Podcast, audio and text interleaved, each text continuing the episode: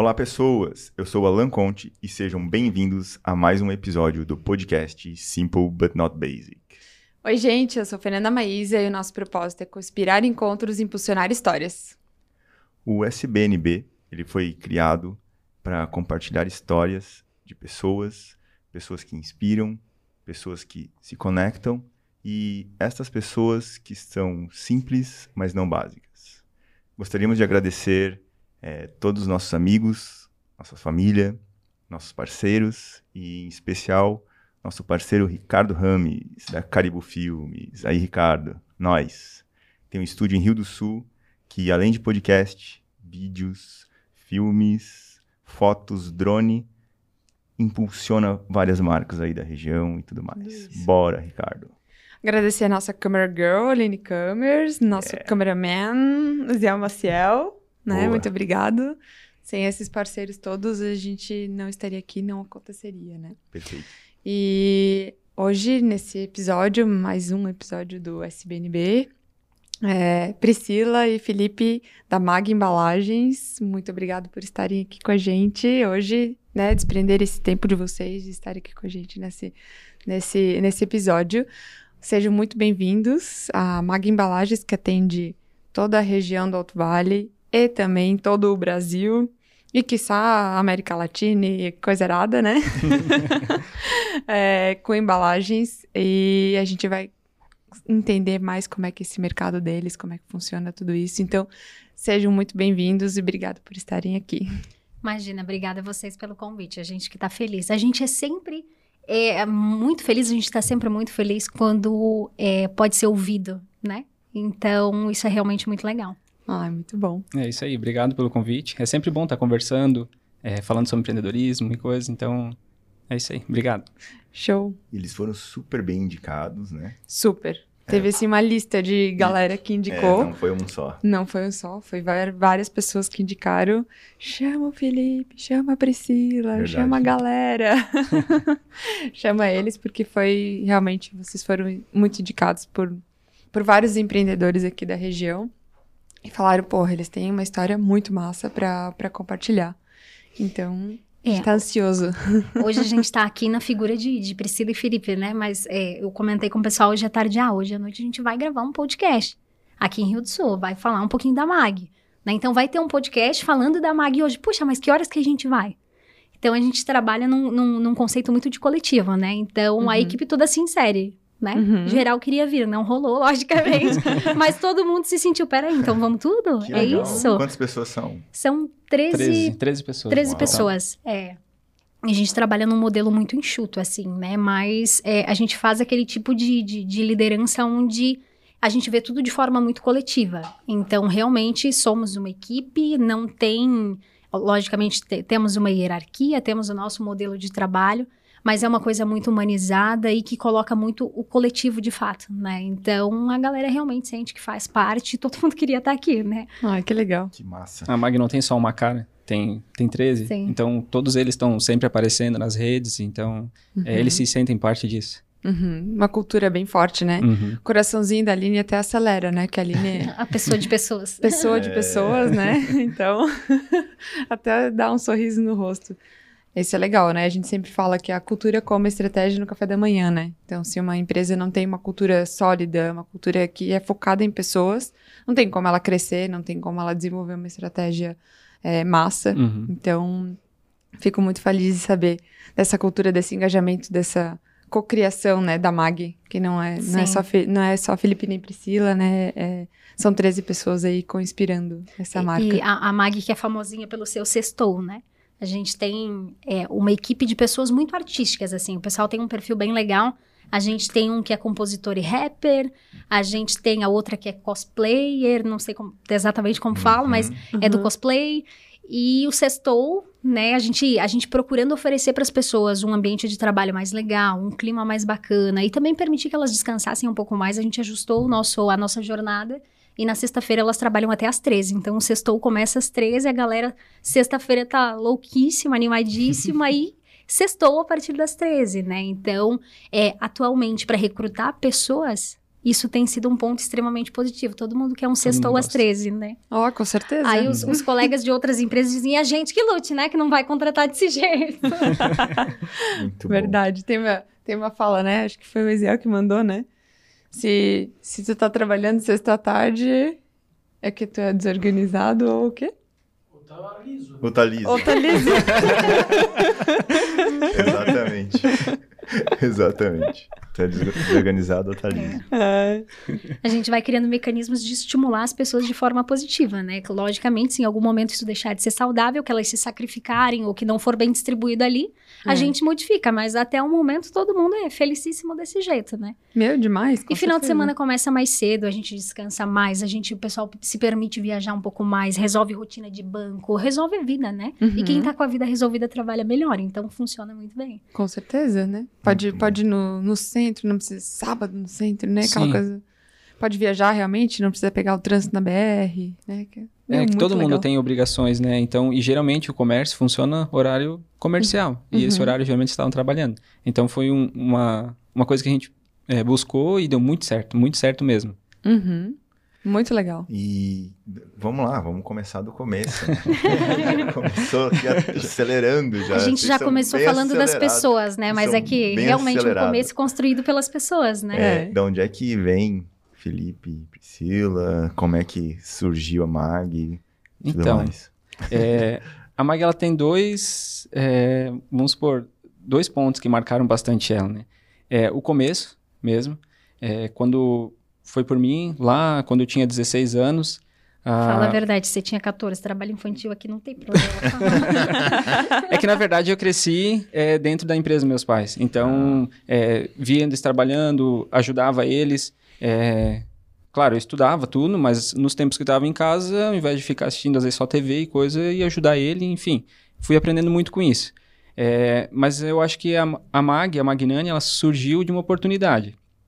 Na época, a gente tinha uma demanda uhum. e tinha matéria-prima. Então, só precisou da visão para conseguir juntar os dois. É, como meu pai tinha uma reciclagem, então ele tinha uma empresa que ele atendia que precisava de caixa, mas ele não conseguia mais atender essa empresa é, com caixas usadas. Então, só que ele tinha muita matéria-prima porque dava para reutilizar e uhum. fazer caixas, uma chapa maior, fazer uma caixa menor. Então, ali que teve a oportunidade e ali que começou a Magnani. A gente começou fazendo aos poucos, é, primeiro para uma empresa, para uns vizinhos que fazia vinho, conserva, e foi aumentando, né, sendo é, conhecido, mas muito tímido, assim, no começo foi muito tímido, até porque eu com 16 anos não tinha experiência comercial, nem produção, nada. Fui tudo aprendendo é, fazendo, né? uhum. né? É, então, eu acho que foi o começo da MAG, foi isso, sabe? Foi essa oportunidade. E claro, daí depois a gente é, trabalhando, foi aprendendo, né, desenvol se desenvolvendo. Aí já estava no terceirão, já indo para a faculdade, já escolhendo a faculdade, então já estava bem mais maduro nessa época. E aí eu conheci a Priscila. É, a gente, no começo ainda ela não era envolvida com a empresa, ela tava, trabalhava na Unimed, e só que ela já via algo diferente, né? Uhum. Ela gostava do que fazia, porque para ela, da onde ela veio, tá dentro de uma, entrar numa indústria, já era completamente diferente. Ver uma coisa sendo feita do, né, tipo de, uma, de um papelão, de uma para de papelão que vai para uma fábrica, desmancha, vira chave papelão, a gente produz a caixa de novo, volta para reciclagem, faz um ciclo. Isso era muito interessante e, e, ela se identificou muito com isso. Então, aos poucos, ela foi entrando na empresa também, né, mesmo trabalhando na Unimed e fazendo parte disso. E foi quando surgiu o início, talvez, o estupim da MAG, Aí eu vou deixar para Priscila porque ela que. É, eu, eu falo assim que é, eu, eu sou de Presidente Nereu, né? Então eu vim para Rio do Sul foi em 2013 para fazer faculdade também. É, fiz comunicação, tive logo de cara uma oportunidade de fazer um estágio na Unimed. E eu, a Unimed, como uma empresa de Unimed, patrocínio hoje aqui, ó. Uhum. É... Alô, marketing! Estamos precisando de plano Boa. de saúde. E, e, aquela coisa, né? Eu fui trabalhar na Unimed, uma empresa de saúde, que vendia muito mais que um plano de saúde, um conceito de bem-estar, de qualidade de vida, e uma empresa muito humanizada.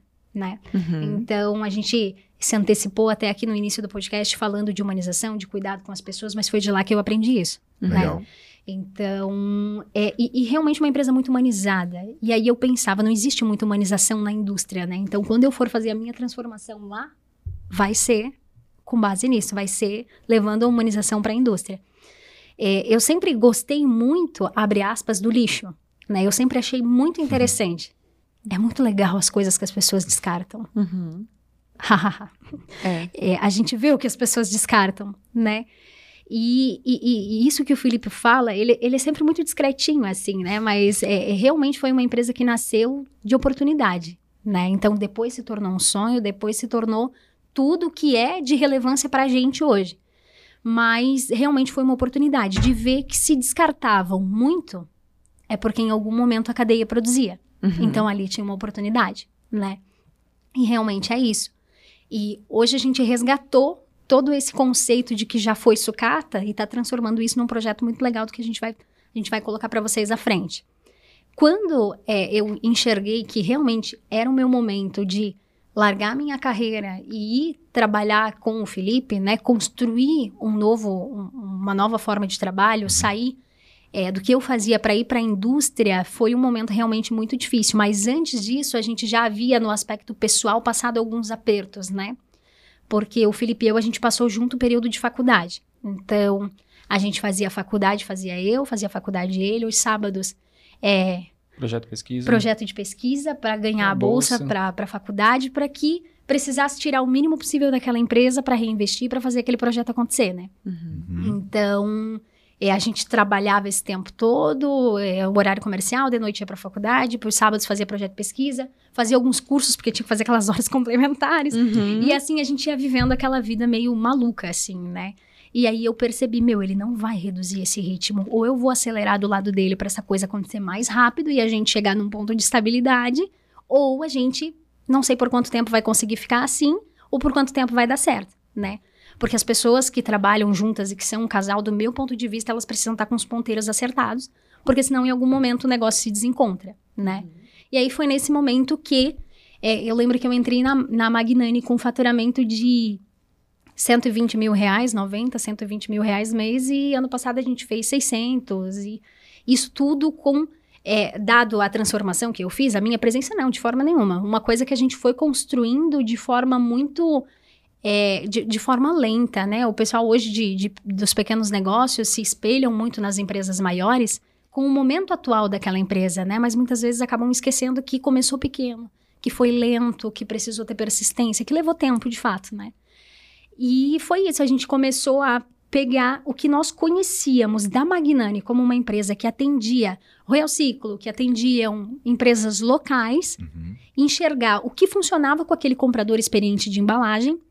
E a gente começou a fazer divulgação nas redes sociais, Instagram, na época que estava bem forte, para pegar essas pessoas, né? Com o público-alvo direcionado para essas pessoas. Uhum. Em pouquíssimo tempo, essas pessoas não se conectaram com a marca, mas pessoas de São Paulo, Rio de Janeiro, Bahia se conectaram. E aí a gente pensou, peraí, né? Vamos dar uma atenção para essas pessoas. E aí a gente foi indo de forma muito devagar. E aí a gente observou que esses consumidores, né, que eram pequenos lo- varejistas, lojistas que estavam indo para o e-commerce, então que estavam começando a vender online, que eles não sabiam comprar embalagem. E aí veio a questão da humanização. Então o que, que a gente vai fazer? A gente vai pegar a expertise do comprador, da indústria e vai criar a gente esse modelo de comercialização para que o pequeno ele possa comprar com mais facilidade, porque esse conhecimento ele não tem.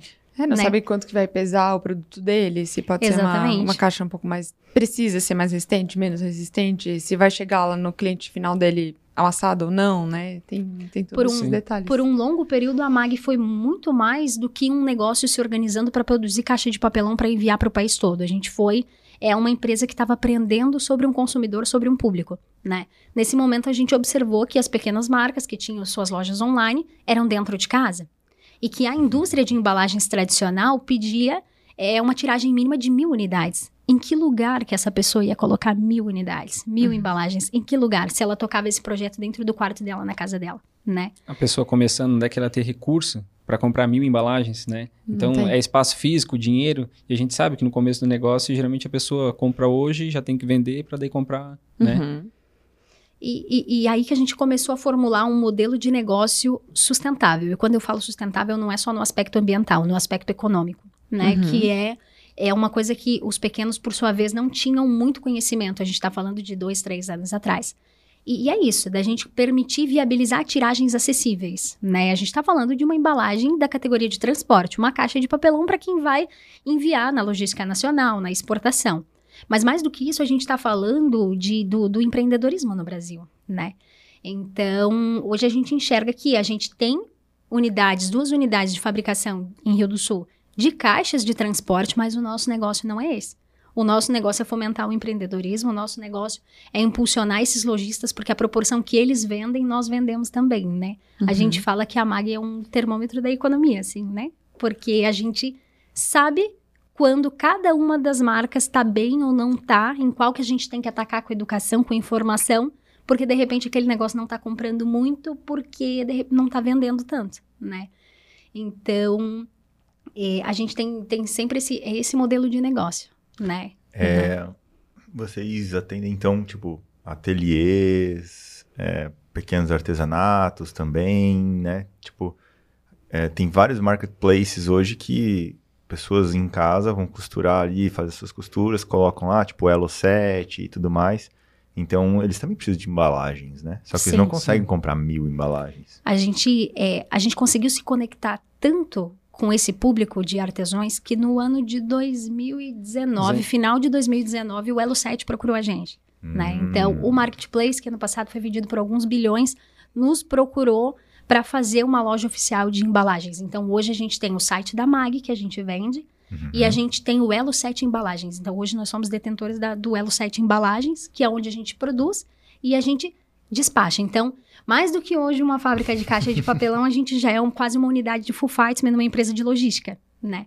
Então, a gente acabou é, desenvolvendo uma expertise em logística muito grande também uhum. nesse caminho. Então, não é só a caixa, é a, a, a logística. E quando o Elo 7 procurou a gente, alguns anos atrás, a gente pensou, puta merda, esse negócio tá... Esse, o povo tá vendo isso, hein? Vamos, uhum. né? E, e, realmente, de lá as portas começaram a se abrir, assim o que a gente queria, a gente conseguia, logicamente, de forma extremamente justa e respeitosa sempre, porque os valores que a gente tem de pequeno a gente não abandona conforme a gente cresce, né? Uhum. E, e, e aí, a gente mais adiante foi procurado pela Clabin também, que eles queriam aprender com o nosso projeto para aplicar num modelo semelhante. E eu sempre digo que a gente está sempre, sempre de porta aberta para receber qualquer pessoa que queira conhecer o nosso processo. Porque sempre que a gente fala e sempre que a gente se permite ouvir, a gente aprende a gente remodela e a gente ganha competitividade de alguma forma. Hoje mesmo o Felipe recebeu um concorrente de Gaspar. Então, e aí ele disse assim: puta merda, mas tava vendendo um equipamento pro cara. Que, que a gente que já tá em desuso, mas eu vou levar ele lá dentro da fábrica, vou mostrar tudo para ele. Vai, Felipe.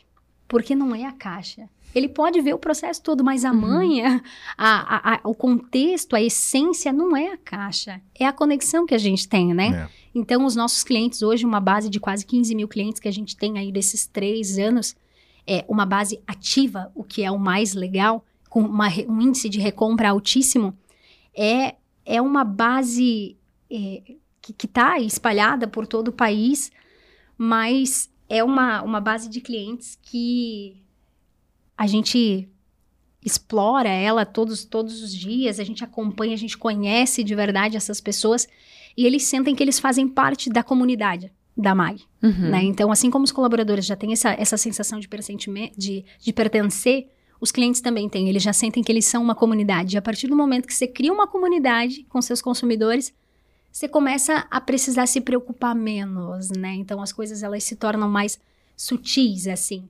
Exato. Eu acho que tudo isso se resume numa palavra, né? Cultura. Cultura. Né? É, tanto para dentro, os colaboradores, quanto para fora. É quando a gente tem uma cultura forte dentro da empresa, que as pessoas se, realmente se sentem pertencentes e a empresa tem esse olhar do pertencimento, de cuidar das pessoas, de cuidar da necessidade das pessoas, isso reflete, transborda os muros da empresa, né? Uhum. É, eu acho muito legal dentro do site da MAG, é, como tu falou, né? Meu, a gente cuida realmente do, do pequeno empreendedor. Porque, ah, eu comecei a, não sei, fazer algum artesanato. Tem a caixinha, tem o papel seda, tem o... O laço. O laço, tem o, né, o... o Esqueci o nome, o carimbinho. Então, tu tem todo o kit para vender o teu produto da melhor forma, para criar essa experiência, para entregar, para agregar valor ao teu produto, porque quando tu compra no e-commerce, tu já tá esperando pela experiência, né? Que Sim. a pessoa vai te mandar, o que que vai, vai vir um recadinho, o que, o que, que vai acontecer, né? Então, vocês já entregam esse kit experiência. Sim. A gente sabe que, que, que uma grande barreira do varejo online é o frete né? Uhum. Então, o que a gente está sempre muito atento é buscando oferecer o máximo de soluções que essa pessoa que faz envios precisa dentro de um site só para que ela pague um frete só. Porque, querendo ou não, na grande maioria dos marketplaces que você compra hoje, você vai pagar um frete para produto A, outro para produto B e outro para C. Uhum. E o que a uhum. gente quer é lá dentro do site da MAG ter todo o conglomerado de, de itens que a pessoa precisa para oferecer uma experiência de entrega legal, né? E isso contempla papel seda, isso contempla a fita que vai fechar a caixa, a embalagem em si, né? Perfume. E o que o perfume da embalagem. E, hum. e, o que a gente faz muito é que caixas de papelão nós produzimos, né? Os envelopes que tem lá, que é uma alternativa que muita gente usa porque acaba sendo mais acessível do que a caixa e porque pede menos espaço de armazenamento, a gente não produz. É, o perfume de embalagem a gente não produz, mas quem produz? A Sorro produz, que é uma uhum. marca autoral, uma marca local, um pequeno negócio, e que a gente, dentro de, de, desse conceito todo de economia criativa e de fomentar outros negócios, a gente não quer trazer tudo pra gente, a gente quer trazer pra gente essas outras marcas. Né? Colaboração, parceiros, Exatamente, né? colaboração, Sim. né? E aí, uhum. ah, tem carimbo lá, carimbo a Mag produz? Não, a Mag não produz, mas a Mega Birô produz, né? Uhum. A Mega Birô tá aqui em Rio do Sul, a Sorro tá aqui em Rio do Sul. Então, essas marcas a gente trouxe para dentro do nosso site com uma linha que a gente chama de afetiva, né? Uhum. Um tempo atrás, um, um grande player procurou a gente e disse assim: ah, como é que funciona? A gente quer aprender com esse projeto de vocês de item padrão. Aí a gente já disse assim: o primeiro aprendizado que você tem que ter é que não é um item padrão. Você pode vender um item padrão, mas a gente vende um item afetivo, que é um item que vai ter uma identidade padrão, mas uma identidade é construída por um profissional especializado e uma identidade que agrega uma experiência muito afetiva, porque afeto é tudo, né? Principalmente quando você compra online, qual é a palavra? Afeto. Você quer sentir que alguém preparou aquele negócio, aquela caixa com todo cuidado para você ter a experiência quando você for abrir. Muito mais do que proteger o produto, né? Uhum. A gente sabe que faz tempo que as caixas não são mais só para proteger o produto que tá dentro, e sim para criar a experiência. Criar a experiência, com certeza. O pessoal da Cacto Azul faz upcycle afetivo. Eles Lembra? fazem. Então é. usa a palavra do afeto, né? uhum. né? Uhum. Porque é feito manual, é feito com carinho, é feito com propósito, né? Com sentimento. Então tem muito mais do que uma caixa, né? Sim. É. Muito mais que uma bolsa numa calça jeans, né? Exato, muito mais que uma vela, né? Que é o caso da é, Sorro, né? Muito Exato. mais que perfume. É, não tem. Acho que isso conecta, né? São coisas que conectam pessoas e eu acho que o grande eu imagino que vocês tenham entendido essa necessidade ouvindo o cliente de vocês. Com certeza. É, tendo essa. Porque quando. Até as grandes empresas hoje contratam um gestor de community, né? Para uhum. gestor de comunidade, né? Tem. Porque eles entenderam que se eles ouvirem a comunidade, ou basta ouvir o seu cliente, eles vão conseguir agregar é, valor ao seu produto, entregar um produto melhor, ou um produto mais acessível, usabilidade, dependendo do que for, né? Se é plataforma, se é. Enfim, se é produto. Então, entendo que, né? Pô, ouvir o cliente, ouvir esses pequenos empreendedores, qual a necessidade que tu falou, pô, não quero pagar três frete, quero comprar numa compra só. Mas além de não comprar, não ter três fretes, é o tempo, né? Sim. O tempo gerenciar alguém em casa esperando para receber. Né? Compras, né? né? Pô, eu tenho que ir lá comprar várias vezes, tem que fazer várias coisas. Né? Então, porque o empreendedor ele tem que cuidar do marketing, ele tem que cuidar do produto, ele tem que cuidar da fabricação. Sim. Muitas vezes que... é aquele eu empreendedor, né? A pessoa faz tudo sozinha. Exatamente. Então, realmente, as coisas precisam ser o máximo possível otimizadas. É. Né? Porque o tempo dela vai continuar, o dia vai continuar tendo 24 horas, né? Então, se eu puder, se, se empresas puderem pensar nisso e ajudarem o empreendedor, né? E vocês costumam ouvir, é, liga para o cliente, ou o cliente dá feedback? Como é que é essa troca com, com a é? comunidade? É? E onde é Insta, é, CRM, é. é telefone, é tudo isso, é WhatsApp? Primeiro é que, que a comunidade sente que ela pode falar com a gente em qualquer lugar, assim, né? É, hoje a gente, a gente tem um, um relacionamento, praticamente uma pessoa dedicada para, na rede social, conversar de forma muito próxima com essa pessoa e de uma maneira muito coloquial e humana, né? Uhum. Porque as pessoas, elas gostam de se, de, de se conectar com pessoas. Então, nas redes sociais, a gente acaba conseguindo isso de forma é, mais próxima, né?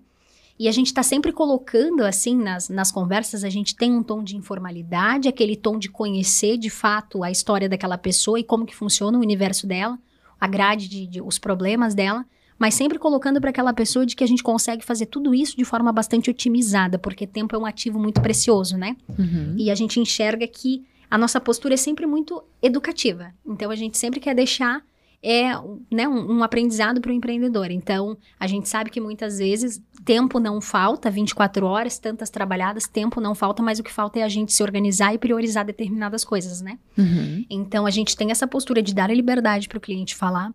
A gente escuta ele, a gente gosta de conversar com ele, mas a gente tem um ponto de limite nisso também, né? Para que não seja uma proximidade exagerada, para que tenha um ponto de respeito para que a pessoa consiga também enxergar esse modelo para o negócio dela né? Porque se quando a gente levanta as dores dos pequenos negócios, a gente observa que na grande maioria deles é atendimento, é a dor deles.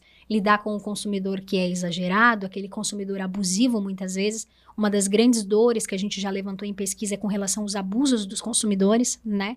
Hum. Então, isso faz com que muitos pequenos desistam dos seus projetos. A gente já é, pegou esse indicador também, né? E, e, e, é isso, assim, a gente tem uma comunicação bem próxima com eles, a gente tenta cada vez mais, mas a gente tem limites também, uhum. né? E, Felipe, e, a gente e, acha que são importantes. E partindo para dentro da empresa, porque isso é coletar informação. E partindo para dentro da empresa, a gente parte para pesquisa, é, ver o que o cliente quer e o que, que a gente consegue fazer com o nosso processo, com o nosso produto. É, muitos clientes, né, tinha, eles vinham é, pedindo para a gente uma caixa totalmente personalizada, é, assim, com impressão chapada e coisa e tal. E a gente olhava assim, mas isso aqui é uma impressão gráfica, não é uma impressão de uma caixa que a gente consegue fazer flexográfico, né? Que é uma embalagem mais voltada para o transporte, que é uma embalagem mais resistente. Então a gente começou a pesquisar e ver no nosso processo o que, que a gente conseguia fazer. E a gente criou, até com isso a gente conseguiu criar produtos que são inovadores, que não tem no mercado, que a gente foi pioneiro. É, essas caixas coloridas, no modelo de transporte papelão do lado, é, a gente foi o primeiro é, e-commerce de embalagem assim, conhecido a lançar isso.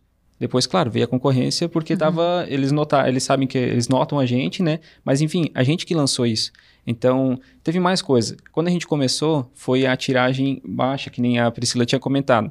Mas para isso, a gente foi lá em São Paulo, a gente é, viu os concorrentes, viu o que, que eles faziam. Ah, a gente vende caixa eles tinham galpões enormes, assim, com vários modelos de caixas, vendiam tudo fracionado, 25, 10, da forma que tu queria, mas caixas lisa, sem nenhuma impressão, sem a marca da pessoa. Então a gente já produzia aqui, em Rio do Sul, é, para os clientes locais, é, em baixa tiragem, 100, 200, com a logo dele. Então, poxa, se a gente faz isso aqui, por que, que a gente não pode fazer para o cara de São Paulo, né? É, então a gente foi entendendo a dor do cliente e trazendo para dentro do nosso processo o que, que a gente consegue fazer. É, então surgiu essas caixas coloridas, a tiragem mínima, a gente começou com 100, hoje está com 50. Então a gente faz ca uh, caixa personalizada Calogo a partir de 50 caixas. É, todas essas caixas coloridas elas podem levar personalização. Tem a pessoa equipa... consegue carimbar em casa, ela consegue dar, né? Ela consegue transformar com adesivo. Então, é, quando a gente, a gente foi a São Paulo, a gente percebeu, né, nos grandes centros, que ou a caixa ela era parda ou a caixa ela era branca. Era isso. Era isso. Uhum. Ou era lisa, ou ela era impressa. E aí a gente, em primeiro momento, a gente criou a caixa afetiva, que é uma caixa com impressão padrão, né? Então as pessoas queriam comunicar aquele momento de viva, chegou, uau, foi embalado com carinho, com cuidado, pensando em você. E assim a gente produziu um modelo de caixa que vendeu em mais de um milhão. É uma caixa padrão, né? Então, uhum. centenas, milhares de marcas pelo Brasil têm aquela embalagem. Mas o fato dela ser uma embalagem padrão não, não faz ela ter é, uma expressão visual menor. Imagina, a pessoa complementa aquilo com o adesivo da marca dela, com o bilhetinho que ela faz à mão, com o carimbo que ela coloca no interior. E se fosse para ela personalizar uma caixa, né, uma embalagem de transporte, com aquela identidade, com todo aquele layout personalizado que a gente conseguiu trazer de forma acessível, porque a gente produz em uma escala gigantesca, né? Ela não conseguiria. Então, nosso, os nossos produtos afetivos, eles nada mais são do que produtos com uma impressão padrão, com um modelo padrão, um criativo que a gente desenvolveu com base em estudo de design por aí adiante, para que os consumidores conseguissem comprar em baixa tiragem e ser alternativo ao produto só liso ou produto personalizado que não era do acesso de muitos. E é aquela coisa também, né? Uma embalagem personalizada, muitas vezes para quem está validando um negócio, não é uma coisa muito sustentável Porque dezenas de marcas mudam o nome, atualizam Uhum. logomarca. E aí, vamos Uhum. jogar tudo isso fora? Vamos descartar tudo isso? Não, né? Então, vamos fazer uma compra de embalagem mais consciente. Vamos personalizar com coisas que a gente consegue mudar aqui, tendo um impacto menor, né? Porque é, pra gente, a MAG nada mais é do que um negócio que atrela lucro com propósito. A gente quer lucro, a gente precisa, logicamente, é um negócio, mas a gente enxerga que não precisa ser o lucro ou propósito, dá pra ser lucro com propósito, É. né? E isso Base não da é economia criativa. né? Exatamente. E isso não é só dentro do nosso negócio. Tudo em absoluto que a gente faz, a gente quer ecoar para os nossos clientes, para que eles adaptem aos modelos de negócio deles, né? E eles vêm e falam para a gente: eu tenho a MAG como referência, eu quero saber como é que é, me conta mais. Então a gente tem muito o nosso processo aberto, porque as pessoas nos veem como uma referência, como uma inspiração, né? Uhum. Ô, Felipe, falando um pouco da tua, tua família, teus pais, é, Uhum. quando vocês assumiram, assim, eles apoiaram, não apoiaram, falaram, vocês estão loucos, vão vender pro Brasil inteiro ou não? Ou, enfim, alguma coisa que... Uma história legal aí que eles... Então, é, na verdade, a- as empresas no começo elas estavam até meio juntas, porque Certo. como eu, eu comecei de dentro da empresa dele, no começo era junto, só que a gente viu a necessidade que precisava separar, principalmente questão de gestão. Porque eu queria uma coisa, eu queria outra, então tinha esse conflito, né? Modelos, É, é completamente diferente. Uhum. E eram Então, negócios diferentes, era né? negócio uma diferente. reciclagem e uma indústria são coisas distintas. clientes, Uhum. forma de atender cliente, tudo. Então a gente viu essa necessidade de separar. É, não vou dizer que não teve resistência, porque quando tem uma mudança, as pessoas, né, dói, né? Quando precisa mudar alguma coisa assim. Mas eles apoiaram também. Ah, tá, tu quer seguir? Então vai. A gente continua com o nosso aqui. Tanto que eles são parceiros nossos. É, o Nós resíduo, somos o maior cliente deles. é, o De- resíduo que a gente gera, é, eles coletam. O transporte que é feito das empresas aqui na região, é, então a gente tem eles que transportam. Eu não comprei caminhão para mim transportar. Se eles têm o, o caminhão que vai buscar o resíduo das outras empresas, então quando eles vão, geralmente eles vão vazio. Então eles podem levar as nossas caixas, Uhum. entregar Uhum. e voltam com o caminhão cheio com resíduo para eles. Então isso também acaba gerando economia para eles. Então assim, a gente tem uma relação muito boa, sabe? Eu acho que não teve problema. é, então eles, eles têm orgulho assim do que a gente faz, né? Estão sempre junto com a gente quando tem a é, desde a da, da época do, do prêmio de inovação, eles estavam lá com a gente. O meu É. sogro e a minha sogra são sempre os primeiros da plateia. É sempre assim. Apoio bastante. que legal. É, agora, até recentemente, teve o prêmio A Comenda Jovem Empreendedor, que a, na verdade Da foi do Câmara. ano passado, mas daí por conta da pandemia eles entregaram esse ano, então, né, então bem legal, eles estavam lá também. Esse a gente conseguiu levar daí ah, um monte de gente lá da empresa, então foi bem bacana, foi bem legal. Que legal. Nossa, parabéns. E essa, né, a vivência ah, ali junto com o teu pai na reciclagem te deu talvez a, a parte técnica da caixa, né? É, na verdade, questão assim, do papelão. Então, eu acho que a parte técnica eu tive que correr muito atrás, porque Uhum. Nem eles conheciam, porque eles pegavam a caixa pronta. Então, quando veio, assim, contando né, um pouco de como era no começo, eu abria uma caixa de papelão e botava na máquina assim para ver, meu, como é que eu vou fazer agora isso? Então, posicionava as peças de acordo com aquilo lá. Nem as medidas, assim, tinha feito, ordem de produção, nada. É, então, isso assim, é, fui aprendendo.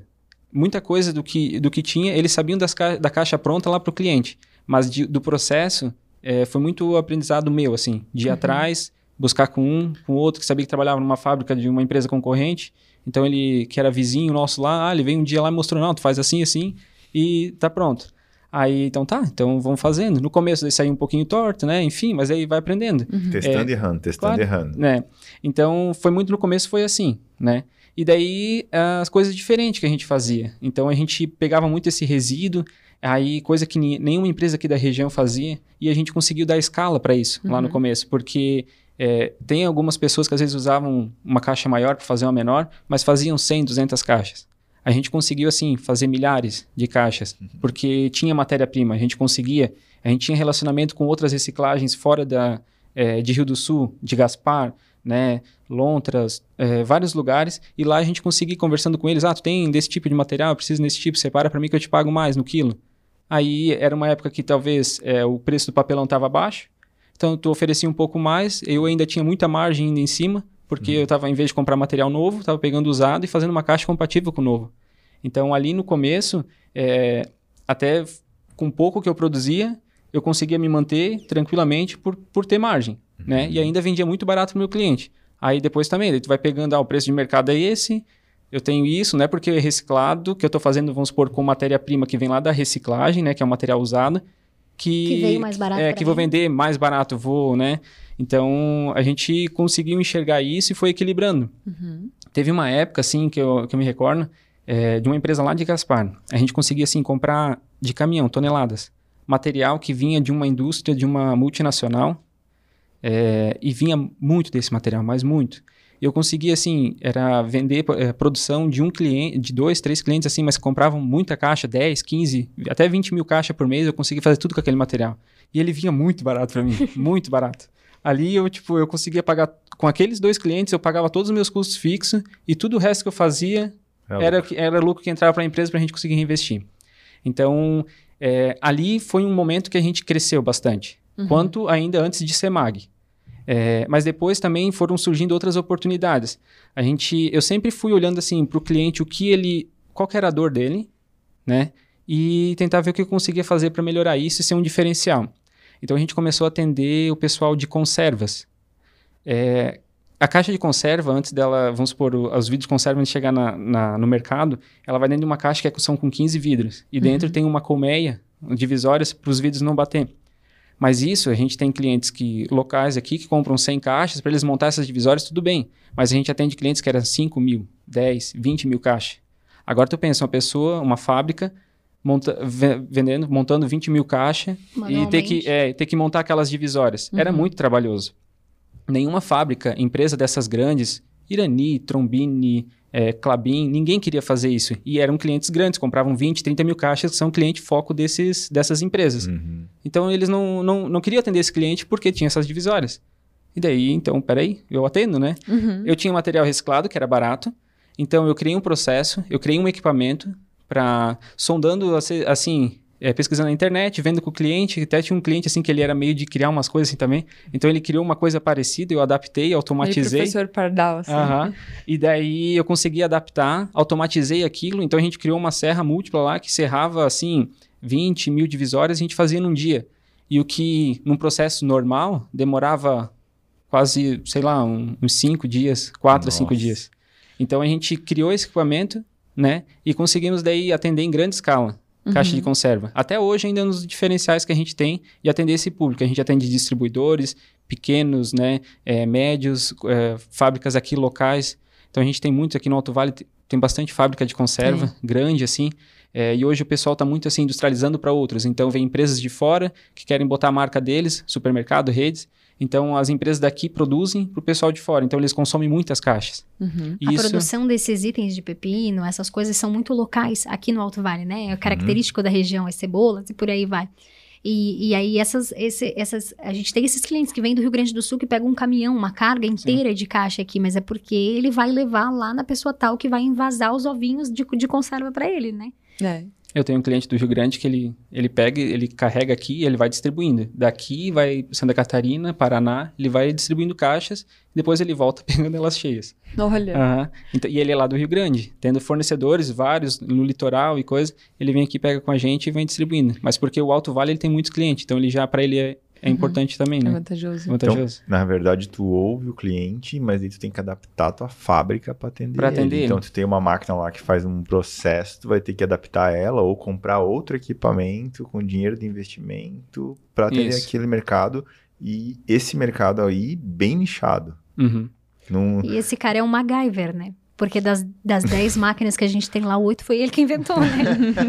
É, a gente criou, foi criada essa máquina, a gente fez outra também por vídeo, olhando na internet. Eu tenho um serralheiro lá que ele é bem parceiro meu, serralheiro, né? Tipo, É, ele tem conhecimento de tem automação, conhecimento de automação, por aí vai. tudo. Não dá pra dizer que é serralheiro só.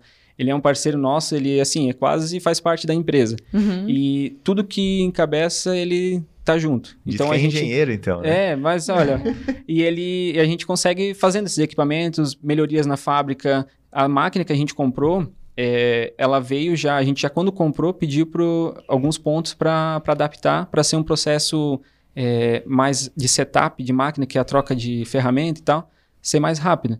Mas quando chegou aqui, a gente viu ainda que era muito devagar. Não, não, não, não ia, a gente não ia conseguir ter custo para isso. Então a gente começou, eu e ele, estudar o que, que a gente podia fazer e tal. Então hoje a gente, como a gente faz caixas coloridas, a gente tem que trocar muita cor da, das máquinas, das impressoras durante o dia. Então a gente criou kits que tipo o operador só pega, parou, ele lava uma vez a máquina, tira o kit, bota outro e já bota tinta na máquina e começa Ganha a rodar. eficiência. Ganha eficiência, é qualidade, porque antes a gente poluía as tintas, né? Vamos supor, ah, o verde, depois de passar umas três vezes na máquina, já tava virando outra cor, sabe? Então, Uhum. E aí e- se perdia. se perdia, É. porque daí a gente não podia mandar aquilo pro cliente, porque Ele principalmente comprou verde, né? é, como, ainda mais como tem recompra, uma hora ele recebe de uma cor, outra hora de outra. Então daí envolve qualidade também. Então essas coisas assim, é, do processo, tipo, eu mergulho nisso e vou, vou fazendo, sabe? Agora a gente, recente a gente contratou uma pessoa pro PCP, então eu consegui... o engenheiro passando a engenharia foi difícil, mas funcionou. é, deu uma dor assim, mas tipo, Deu uma dor. Aham, mas eu. Só que foi bom, sabe? Porque me deu tempo. É, dá tempo pra gente olhar pra dentro de casa, É. ver o que, que dá pra arrumar, organizar. É, não só na, na produção, né, que é a minha área, mas também na, na empresa em si, porque como eu cuido mais do financeiro também, então essas coisas a gente consegue olhar com mais cuidado, avaliar melhor, é, ver possibilidades, o que, que a gente pode fazer, ah, o que, que tu acha abordar dessa forma no, né, no marketing, dando tantos por cento de desconto, a gente consegue fazer isso. Então, porque tem que caminhar junto. Não dá para simplesmente só o marketing, ah, vou, vou fazendo promoção, tá? E a gente tem margem para isso, consegue fazer isso. Tem Então- velocidade produtiva, né? Porque Também. querendo ou não, a gente é indústria. Então, veio a pandemia pra gente num- numa coisa que a gente vendia mil, a gente passou a vender 50 mil, assim, de uma Uhum. hora para outra. E aí, vai produzir isso como, né? Porque a gente, de fato, é indústria, com um equipamento que precisava de quatro pessoas, que é aquele que o concorrente veio comprar hoje. Uhum. E, e agora, é, a gente desenvolveu um equipamento que uma pessoa sozinha faz. Ele imprime e, E corta. corta a caixa e ela sai prontinha. A gente desenvolveu o equipamento. A gente veio esse equipamento pra gente, mas levou seis meses. A gente sofreu seis meses vendendo absurdamente com quatro pessoas fazendo um processo, né? E sendo que tinha mais um processo de impressão antes, porque aquele era só pra cortar. Então o que, que a gente fez? A gente juntou um equipamento que imprimia e que cortava pra dar mais velocidade, pra depender de uma pessoa só, pra ter mais competitividade. Em seis meses a gente comprou a terceira unidade de impressão e corte. Então a gente apanhou, a gente sofreu muito.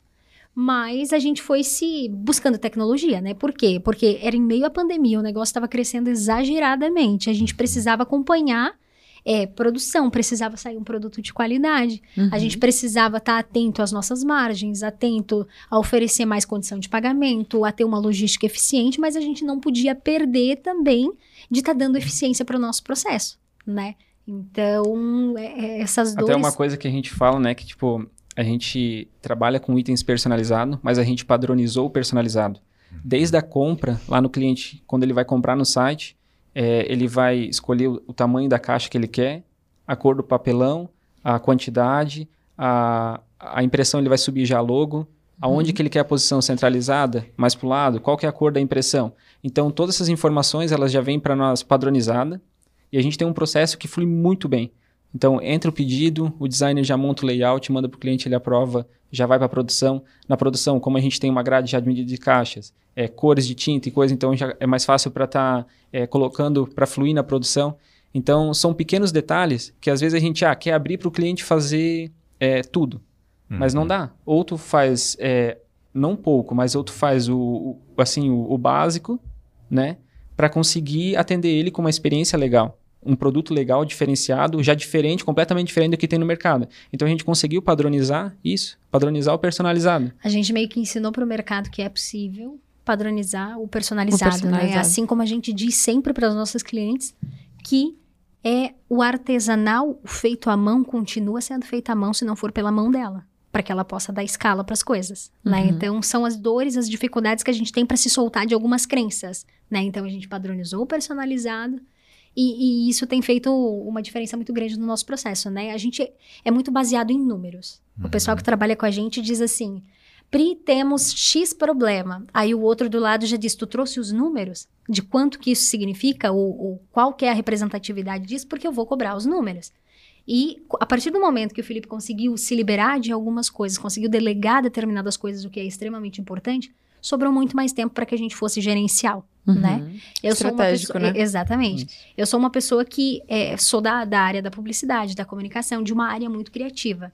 Mas eu me identifico muito com os números. Aprendi a me identificar muito com os números porque eu sei que eles são a base de absolutamente tudo, né? E a gente precisa de fato conhecer os nossos números.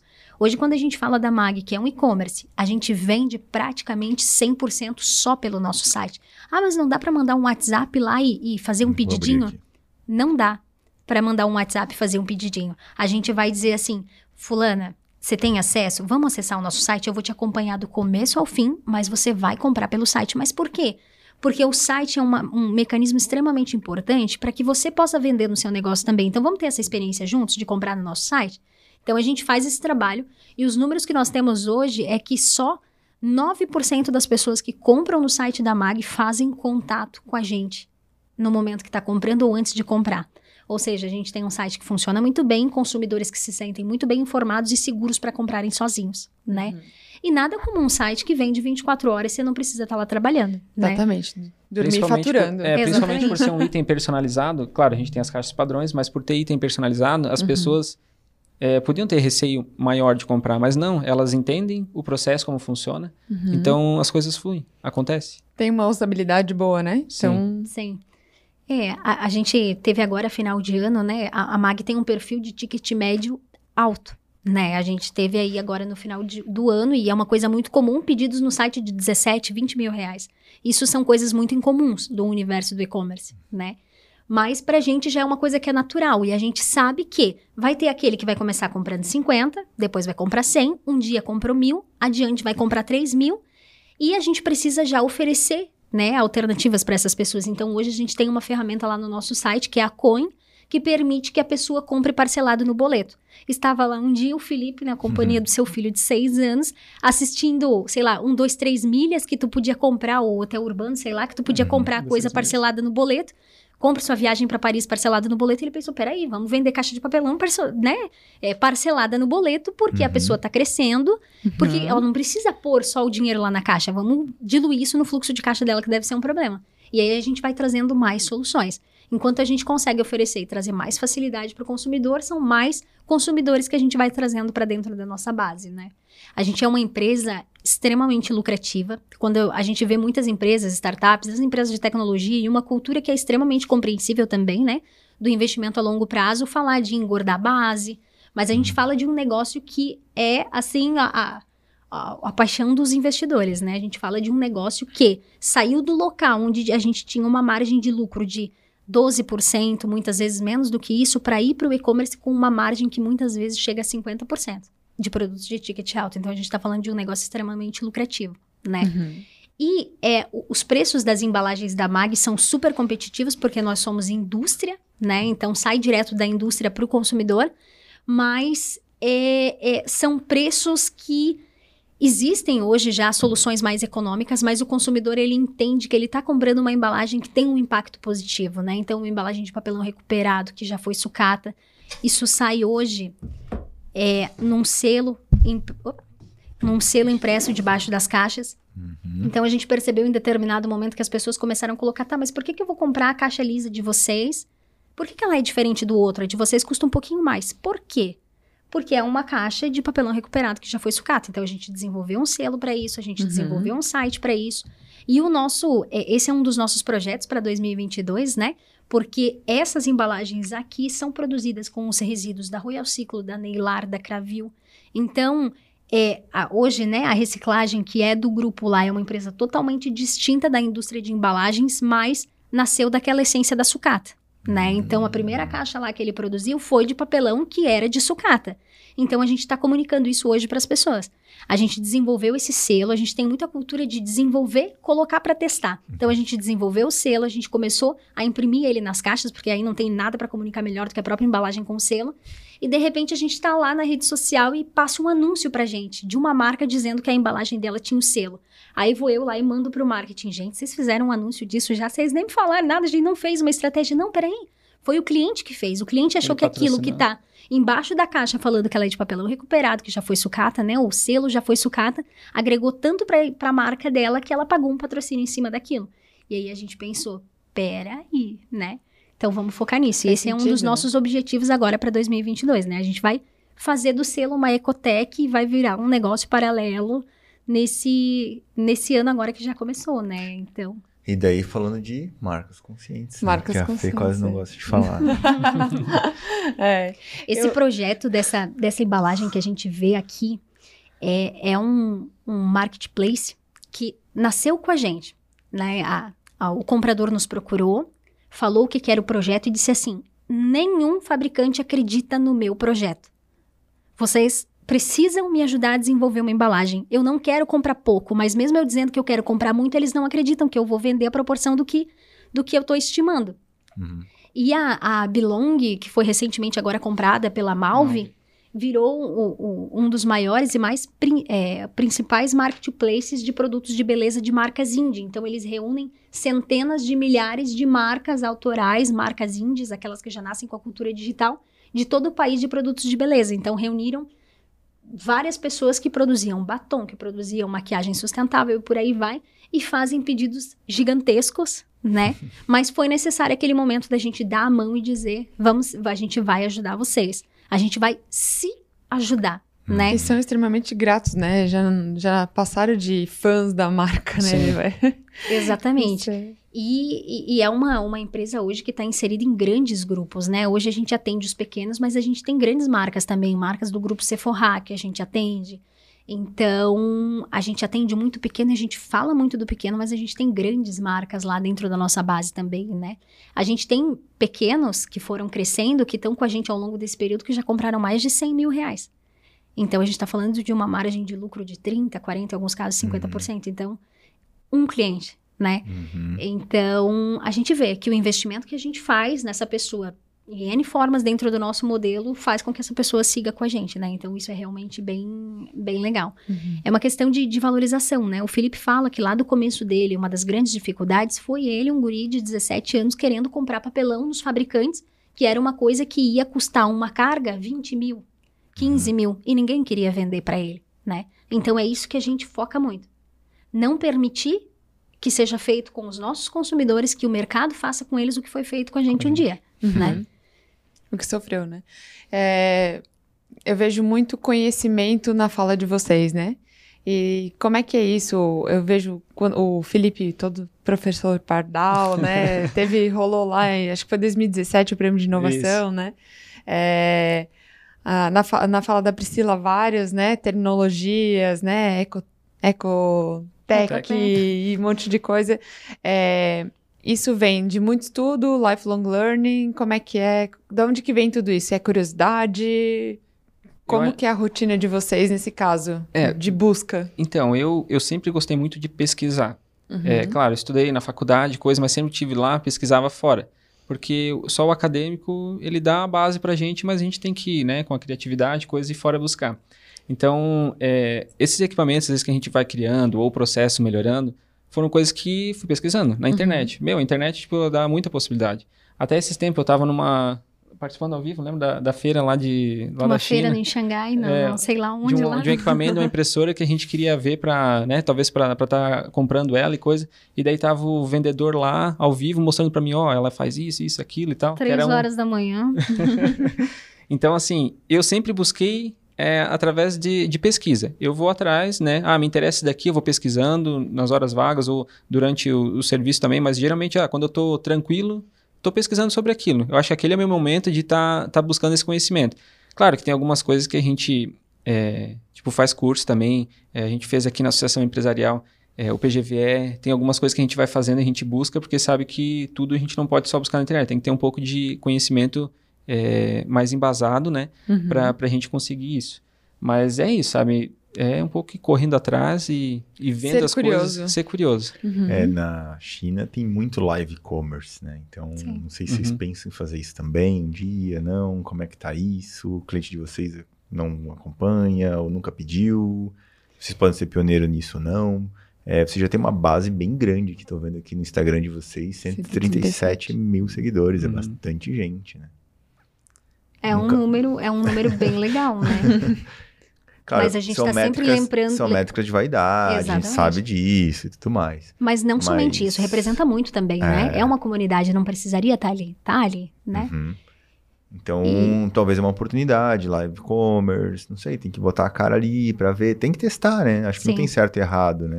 A gente vende um produto que não é de desejo, não é de, de desejo, assim, né? Você tá passando na internet, putz, uma caixa de papelão, vou comprar aqui porque eu tô precisando vestir uma. Não, pera, né? É um item de desejo, de, de, de necessidade. Uhum. Mas a gente tem percebido que cada vez mais a gente consegue, com isso aqui, despertar desejo nas pessoas. Não só mais a necessidade. A pessoa olha e pensa assim.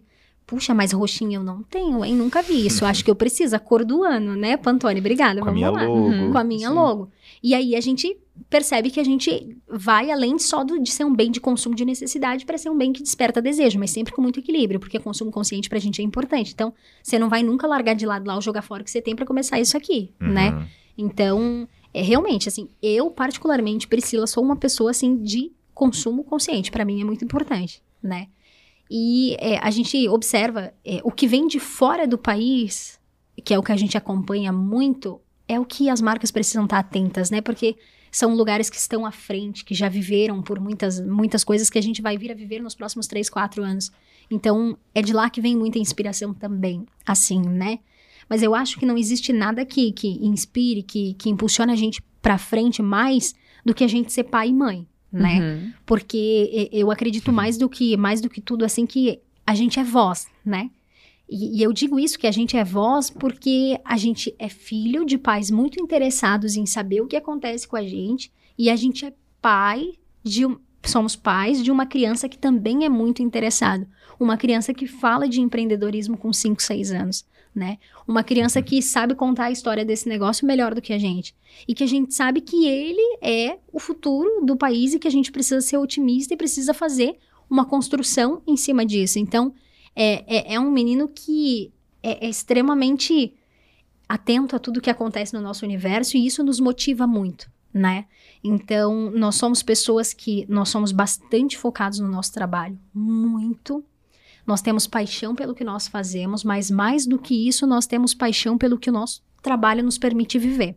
E tempo de qualidade é a coisa mais importante. Tempo de qualidade. A gente tá aqui hoje, já passado das 20, das 21, sei lá, mas isso é uma coisa que a gente não faz, porque a gente não abre mão de estar em casa de noite. Uhum. A gente não abre mão de no final de semana estar em família, né? Uhum. É, e- eventualmente, lógico, a gente tem algum evento, algum compromisso, a gente vai com, com muito desejo, mas é, a gente foca muito em tempo de qualidade. Eu acho que essa é a luta de todo mundo, né? O Uhum. pessoal vive falando, sem tempo, irmão, sem tempo, irmão. Tem tempo sim, se planeja que dá. E é o que a gente fala. Pra todo mundo que trabalha com a gente. Uhum. Tem duas coisas que a gente não tolera. É a pessoa dizer que tem um problema, porque muitas vezes aquilo nem é um problema, mas você só aumentou aquilo na sua cabeça e dizer que não tem tempo. Se você não tem tempo é porque você não se organizou. Ou porque de repente a coisa assumiu uma proporção maior e você não comunicou, você não falou pra trazer mais pessoas pra aquele processo ou pra evoluir aquele processo, Ou se não né? se planejou. Exatamente. Exatamente. Então, é aquela coisa, né? O, o- o urgente se torna emergente, aquilo que você foi empurrou de um dia para o outro, amanhã vai ser uma emergência. Então, é, a gente tem muito esse mindset, assim, né? A gente é de viver plenamente. Não somos o Buda, assim, né? Não, não vivemos abraçando árvore, nada dessas coisas. Gostaríamos, inclusive, um pouco mais. Mas a gente é muito focado em tempo de qualidade, né? E a gente gosta muito do simples, do básico. E, e a gente sabe que tanto o simples quanto o básico não são fáceis, né? E eu acho que isso é muito importante de se saber, porque ah, é, o que envolve o universo da economia criativa, da sustentabilidade, muitas vezes é, é simples, né? É básico, mas é, é complexo de ser feito. Né? Por mais simples, muitas vezes mais complexo. O original é difícil, né? Quanto, quanto mais simples, mais sofisticado é. Exatamente. Sim, É, é o maior grau da sofisticação, né? Simplicidade. E esse é um modelo que a gente que a gente costuma viver, assim, né? Com bastante atenção plena. A gente fala muito, a gente explica tudo. Mais uma vez, vou dizer, né? A gente acredita que a gente é voz porque a gente passa 100% do nosso tempo explicando tanto para os pais quanto para o filho o que acontece, por que acontece e estimulando que eles se questionem. A gente estimula que o nosso filho de seis anos se questione sobre as coisas que acontecem ao redor deles, dele, mas a gente impulsiona tanto, se não mais, os nossos pais para que eles jamais cheguem em um nível de alienação. Jamais, Uhum. né? Então, é, são coisas que a gente procura cuidar bastante. E a gente gosta de viajar muito, né? É, Muito. A gente tava olhando o Instagram, né, de vocês, que, que tem muito ali lifestyle, né? É, e, e é Aí, ó. dessas coisas a gente a gente vai vai para todos os lugares, né? Com os devidos cuidados, principalmente agora com pandemia e tal, mas a gente viaja e não tem uma viagem que a gente faça que a gente não traz uma baita referência de alguma coisa para aplicar. Uhum. Então, o nosso modelo de viajar é assim: a gente viaja na quarta, quinta e sexta, o pessoal toca a empresa, ninguém manda nada pra gente, o pessoal se vira, né? Então, logicamente preparados e tal, e funciona perfeitamente bem, É. né? Eu sempre acho que a, a- a- o viajar, né? É, refresca a mente, te abre para outras coisas, te traz novas inspirações. E quando tu vai viver outras culturas, tu vai viver outras realidades, tu consegue entender outros backgrounds, né? Sim. Então, assim, é, se tu vive sempre num- numa mesma comunidade, conversando com as mesmas pessoas, a tua diversidade de pensamento, ela se torna muito pequena. Então, quando tu consegue conversar com pessoas de outras culturas, de outras realidades, o teu universo de, de diversidade se torna muito maior, né? Uhum. Então, tu consegue trazer isso pra tua realidade. Pô, o que o cara lá no Nordeste tá pensando é muito diferente do que aqui no Sul A tá realidade pensando. habitacional lá do Nordeste justifica muito dos problemas logísticos que a gente tem, né? Então, para a gente ter argumentos para dizer para a pessoa assim, olha, né, algumas características de distância e por aí vai, de segurança, a gente consegue ter mais argumentos. A gente precisa realmente conhecer os lugares onde a gente está. E com Uhum. o e-commerce, muitas vezes você está aqui no Sul e não entende absolutamente nada do Norte, Nordeste, por aí vai, né? Então, isso é, é- é exatamente, é muito importante a gente estar nesses lugares. E a gente vê que é um, é um investimento que vale super a pena, né? Faz bem para a alma, para os negócios, para tudo. A gente se desliga um pouco. É, é muito bom. Abre né? a cabeça, né? A gente Sim. torra uma grana com turismo, né? O Felipe é um cara que valoriza todas as artes. O povo pode levar o dinheiro dele todo embora se disser que é arte. e ele compra arte. É, e o Leandro na mesma, na mesma linha. Pode fazer, ele vai, vai me pintar, pode pintar. Olha, pai, que Olha legal. vamos, vamos lá levar o dinheiro, ajudar os titios da capoeira. É arte. É arte. Sim. Muito bom. Porque você, tu joga capoeira, né? Eu fiz é, capoeira, acho que durante um ano e meio, por aí. Mas assim, eu gosto muito, sabe? Porque é uma Uhum. coisa que é, é, é a luta, é a dança, é a música, é uma, é uma forma de expressão, assim. Então, a história, porque eu sempre gostei muito de história, então tem muita história por trás, sabe? Uhum. Das músicas e coisa. Então, eu parei de fazer porque eu tenho. Ah, me dói o joelho e coisa e tal. Daí. é, acabei parando de fazer, mas eu, eu passo pro, pro Leandro, assim, vou brincando com ele, as músicas, de vez em quando a gente tá indo viajar, ou coisa assim, no carro a gente bota umas músicas de capoeira pra escutar, porque daí fala de história, assim, sabe? Então, e daí a gente vai passando pra ele, e ele Uhum. vai pegando isso. Ele diz, ah, pai, quem era Dandara, né? E, tipo, Sim. ele vai... Quem foi é, Zumbi quem dos foi Zumbi dos Palmares? Palmares. Então, assim, ele vai... Daí ele pega na história, e é engraçado, que até eu e a Priscila, a gente, vai, ah, a gente conversa bastante, assim, tudo o que a gente passa pra ele através de uma história, ele pega, na primeira, assim. Então ele conta igualzinho pro meu sogro, pra minha sogra, pros meus pais. E ele pega assim, ele e daí fica pra ele, sabe? E ele consegue passando pra frente. Então a gente tudo que a gente procura passar pra ele é através de história. A gente vai contando uma história, uma música que tem uma história por trás. É, Certamente ele vai ser um bom contador de história, seja onde ele estiver inserido, é, né? É. Ele adora isso. A gente tem um, um livro lá de contos que a gente lê todo dia de noite pra ele. É, como é que é? É, contos Histórias pra- de. Ele, ele é um grande consumidor de podcast aos seis anos. Uau. Tem Histórias de Ninar para Meninas Rebeldes. É um podcast do que, que ele ouve, assim, sei lá, acho que já ouvi uns 300 episódios, assim. A gente ouve junto, né? A gente é muito de fazer as coisas junto. Mas ele é um grande consumidor aos seis anos de podcast. Muito legal. Muito Então, ó, quando chegar dia das crianças, vocês convidam as crianças aí, vocês fazem uma edição especial. Olha, Vocês vão ouvir coisas afrontosas. Porque às vezes eles são afrontosos. Fica a dica. Muito bom. Muito bom. É, falando um pouco de varejo e desafios de e-commerce, é, vocês vendem varejo hoje também, né? Querendo ou não, não é tipo, sei lá, 10 embalagens é varejo. Sim. 15, 20, até quando é varejo? É, como, como funciona isso? Tem muita gente atendendo, não tem, dá muito suporte, não dá, dá devolução, é, atraso de entrega. É, falando da, da operação, de Operação, vocês, né, em, em si. Então, é, a gente sim considera uma empresa de varejo, só que ao mesmo tempo a gente consegue dar um, um custo um, né, de indústria, porque a Uhum. gente é uma indústria. E tudo que a gente faz, os produtos que a gente faz, então a gente compra em grande quantidade, fraciona, então acaba sendo um varejo, né?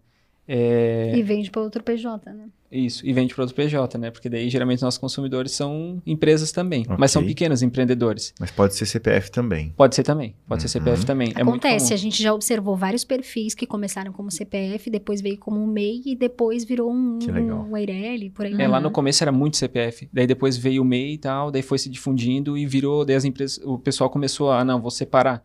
E isso é uma coisa legal também, porque eles vão, acabam separando a empresa, né, é, do pessoa física, né? Uhum. A gente vai Então- acompanhando as maturidades, né? E é importante. né? Mas acho que o que vocês fazem é, é o que a maioria das indústrias querem fazer hoje, que é poder fabricar e vender para o consumidor final, Sim. Sim. né? E é, é muito difícil depois que tu já tem uma cadeia, depois que tem representante, depois que tu tem, sei lá, Um modelo de distribuidor, atendimento, porque é diferente. distribuidor, lojista e cliente final, aplicador e tudo mais, né? Então tem uma cadeia e vocês conseguiram já desde o início, cara, rompe tudo isso aí, vamos entregar direto. É, um outro um, um outro hack que vocês fazem muito bem é, cara, compra pela plataforma. Eu não vou atender vocês no WhatsApp, posso te ajudar a ir pela plataforma, plataforma porque a próxima compra ele já vai Já vai direto, direto. não vai vai, direto. incomodar ninguém. E o nosso vai... consumidor, ele compra muito a partir das 21 horas até as 3 da manhã. Coitadas dessas pessoas, mas é o horário que eles conseguem parar Olha e se só. concentrar, né? É. A gente observava de início algumas pessoas que diziam assim: ai, esse site é muito confuso, não consigo comprar. E aí a gente, não, peraí, vamos entender isso de verdade. E aí a gente foi observar que essa pessoa que dizia que o site era confuso, ela estava comprando quando tinha quatro pessoas na frente dela na loja esperando para ser atendidas. Quando ela estava fazendo um procedimento de fechar o caixa, ou seja, o site não era ruim, ela estava comprando na hora errada. E aí a gente começou a observar que com o treinamento, é, estimulando essa pessoa a perceber que comprando no momento onde ela estiver mais tranquila, ela vai fazer uma compra mais eficiente, ela lá vai conseguir dedicar o tempo dela no atendimento para o que ela precisa e tal. E com, com, com todo esse trabalho a gente foi observando assim que é, a gente praticamente não atende o cliente que compra no nosso site, a gente ajuda os que precisam, como eu coloquei antes, mas a grande maioria compra sozinho. A gente está falando ali de 9% de pessoas que pedem ajuda. Isso no e-commerce é baixíssimo, porque a gente tem um, um, um saque com pouquíssima demanda. Devolução, a gente tem números assim que, que chegam a 1% já chegaram. Então, tipo, é muito pouco, muito pouco mesmo. Primeiro porque é um produto personalizado, então a pessoa pega afeição por aquilo que ela recebe, ela jamais vai devolver, né? E os outros produtos, no máximo, quando tem uma, uma falha de fabricação, alguma característica que precisa de uma troca e tal. Acontecem atrasos com os transportadores? Acontecem. Passou Black Friday Uhum. agora, todo mundo sofreu. Mas a gente tem um discurso muito de estimular a empatia nas pessoas. E quem é o meu consumidor? O meu consumidor é o cara que despacha pelo correio. Então, ele sabe que atrasar é normal. Então, qual é o- o- a cultura que a gente tenta colocar para ele? Compra com o máximo possível de antecedência. Não deixa essas caixas acabar para tu ir comprar de novo. Uhum. Se tu Verdade. fizer isso, tu tá suscetível a acontecer alguma coisa, né? E aí a gente vai preparando as pessoas. É, desafios da indústria no e-commerce, por exemplo, plataforma. Tem muita gente que, cara, quero desenvolver em casa e tal. Cara, não, terceiriza, né? Sim. Como é que funciona isso? Tem agência que cuida da imagem, da usabilidade do site, porque eu vi ali que é bem legal de clicar e tal, é bem fácil. A nossa plataforma, até a gente pesquisou, a gente tem empresa local aqui do Sul que faz e tal, mas a gente pensou assim, é, poxa, a gente precisa ter um custo também, né? Então não adianta eu criar do zero e coisa, tem ferramentas que estão, é, dá para começar hoje gratuito, né? Tu Uhum. consegue montar uma loja de forma gratuita. Sim. Mas a gente tem com a Get Commerce, Uhum. que é, é do Rio Grande do Sul, e, e eles eram um custo bem interessante, né? E eles auxiliavam a gente a montar todo o site, o primeiro passo do site, montar o layout todo, sem ter um custo de implantação, só Sem pagando ter a um mensalidade, setup sem ter um setup, E só sem Ok. cobrar nenhum percentual nenhum em cima do que a gente do vende. que a gente vende. Isso era muito Uhum. importante, porque a gente pensava, putz, você cobra percentual, conforme eu cresço, ele vai cada vez tirando mais de mim. Sendo que se eu achar um fixo razoável agora, eu sei que eu vou crescer, apostando já nisso, vai Certo. diluir, então fica um custo muito baixo. Então a gente fechou com essa plataforma, a gente tem ainda até hoje eles. A primeira que a gente contratou é onde a gente está até hoje. Nossa, Então, Que legal. Muito bom. e a gente é, foi ajustando algumas coisas que a gente precisava. É, eles têm por trás uma tecnologia Magento, então que é uma, é uma das Certo. melhores né, do mercado. Então acaba tudo facilitando. É, tudo que a gente precisa, que tem de novo no site, quer fazer, a gente entra em contato com eles, eles vão ajudando a gente a moldar. Então a gente Foi vai eleita, percebendo. for- foram eleitos esse ano como a melhor plataforma do país, né? E a gente foi um dos primeiros clientes, assim. Então é, é legal ver isso É uma acontecer. startup também. e, e a parte de mídias sociais, Instagram, tudo é tudo dentro Essas de casa? coisas a gente faz é tudo interno. é? É. Sim, a gente tem uma agência de design, né? Uhum. Mas a estratégia é, é tudo interno. Impulsionamento interno, Então, é- edges interno. A gente tem um terceiro também que faz é, o operacional do tráfego, mas é sempre muito de performance, mas Uhum. a estratégia precisa sair de dentro, né? Porque Perfeito. ninguém conhece Uhum. o consumidor melhor. E quando a gente fala de tráfego, de tudo, sem conhecer o consumidor, você joga muito dinheiro fora, deixa muito dinheiro na mesa, né? Deixa. É, hoje a gente, muita gente diz assim, ah, eu não posso vender online porque um custo com plataforma é muito alto. A gente gasta menos de mil reais para ter a operação do site funcionando. Então isso é um custo que deixa as pessoas de boca aberta, né? Então dá para ser acessível e dá para escalar, porque a gente fala de uma operação é, de números expressivos nessa tecnologia, né? Uhum. Perfeito. Muito bom. É, não sei, estamos aí já em uma hora e pouco de episódio. Ah, nem parece, né? Nem quando, parece, quando o cara, Ricardo uma falou, falei, piscada por meio. É, não sei se vocês querem falar alguma coisa mais de produto. Eu vi que a gente falou um pouco de produto. Qual o tamanho máximo de caixa, peso, é, tamanho, sei lá, altura, qualidade de papel. A gente falou um pouco disso. Talvez era bacana É, entender hoje, um assim, pouco mais. falando de produto. Curva A, B e até, C. Até esqueci de falar de uma máquina que a gente fez agora recente. né? Ai, tá meu lançar ainda. Vamos lá. Mas vamos Bora. lá. Então, falando de produto, assim, né? A gente tem hoje, se eu não me engano, são 16 tamanhos no site. Só que esses 16 tamanhos a gente faz tudo com eles. Então a gente tem, é, tem as caixas afetivas, que é com impressão padrão. A gente tem essas coloridas, então cada uma delas tem quatro cores. Tem ainda no pardo e no branco. É, todas elas tu consegue personalizar, todos os modelos, né? Personalizar com a tua logo. Em diferentes cores, branco. é, eh, daí essas cores aqui também a gente consegue fazer a, a impressão. E as cores mais tradicionais, assim, verde, escuro, azul, né? Que tem às vezes alguma logo. Mas o que mais sai ainda é o preto. Mas independente Hum. da embalagem que a pessoa for comprar com a gente, ela vai ser feita de papelão recuperado que já foi sucata. Isso. Se Né? eu quiser preto só interno, sai também. Faz também. A Sim. gente faz impressão interna nas laterais. Como Legal. o cliente quiser montar, ele vai tendo as opções lá é, de selecionar e daí a gente vai montando o layout a partir daquilo. Ele manda as artes pra gente e a gente adapta e monta o layout. Então, assim, de caixas de papelão que a gente faz esse daqui. Tem agora que.